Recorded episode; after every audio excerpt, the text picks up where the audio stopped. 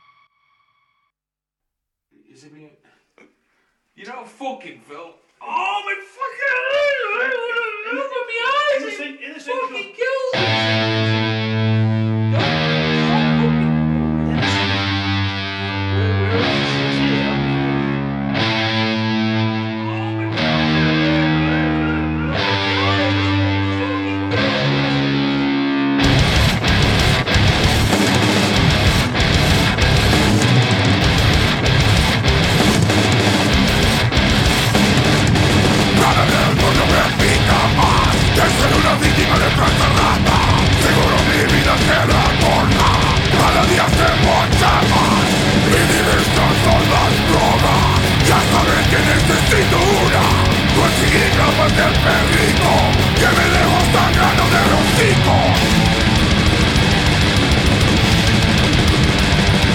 Rotas puertas de la vida, cortando lo que necesita.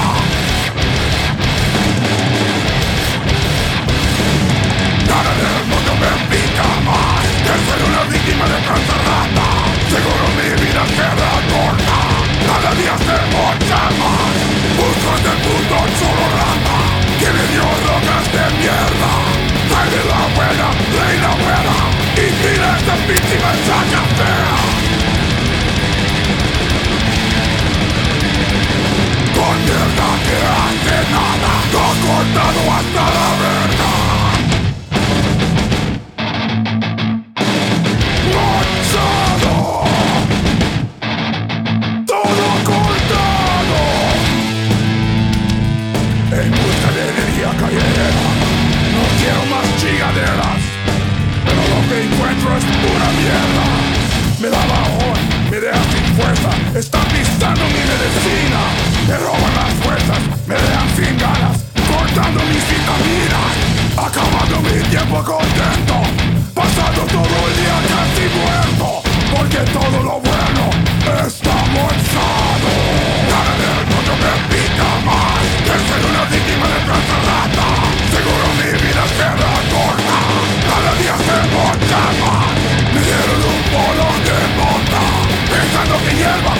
importa Hay mismo chispo el churro Y sale mochado con tabaco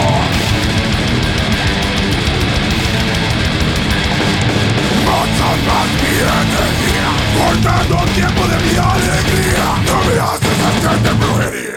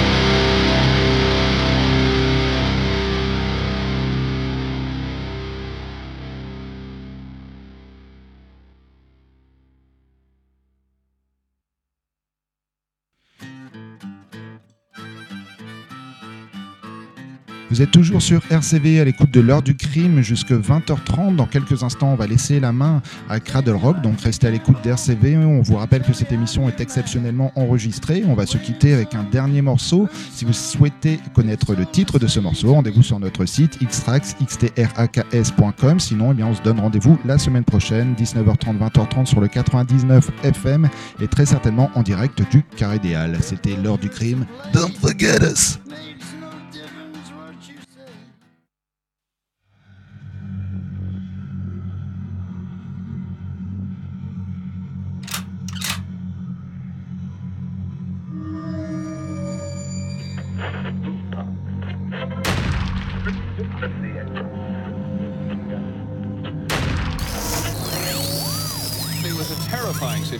For thousands of people. Gunmen in the neighborhood killing individuals in a methodical way.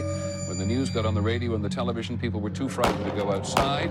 It happened again and again and again. This is what it's been like in Montgomery County, Maryland, which is basically part of Washington. ABC's Barry Serafin is our reporter there tonight. Barry? The shooting started yesterday at 5:20 p.m. A bullet went through a window of this store, narrowly missing a clerk inside. It was the only miss. At 6:04 p.m., a, middle-aged white man was killed outside of the supermarket.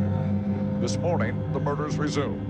At 7:41 a.m., another white man mowing his lawn. At 8:12 a.m., an Indian man gassing up his cab. Minutes later, at 8:30.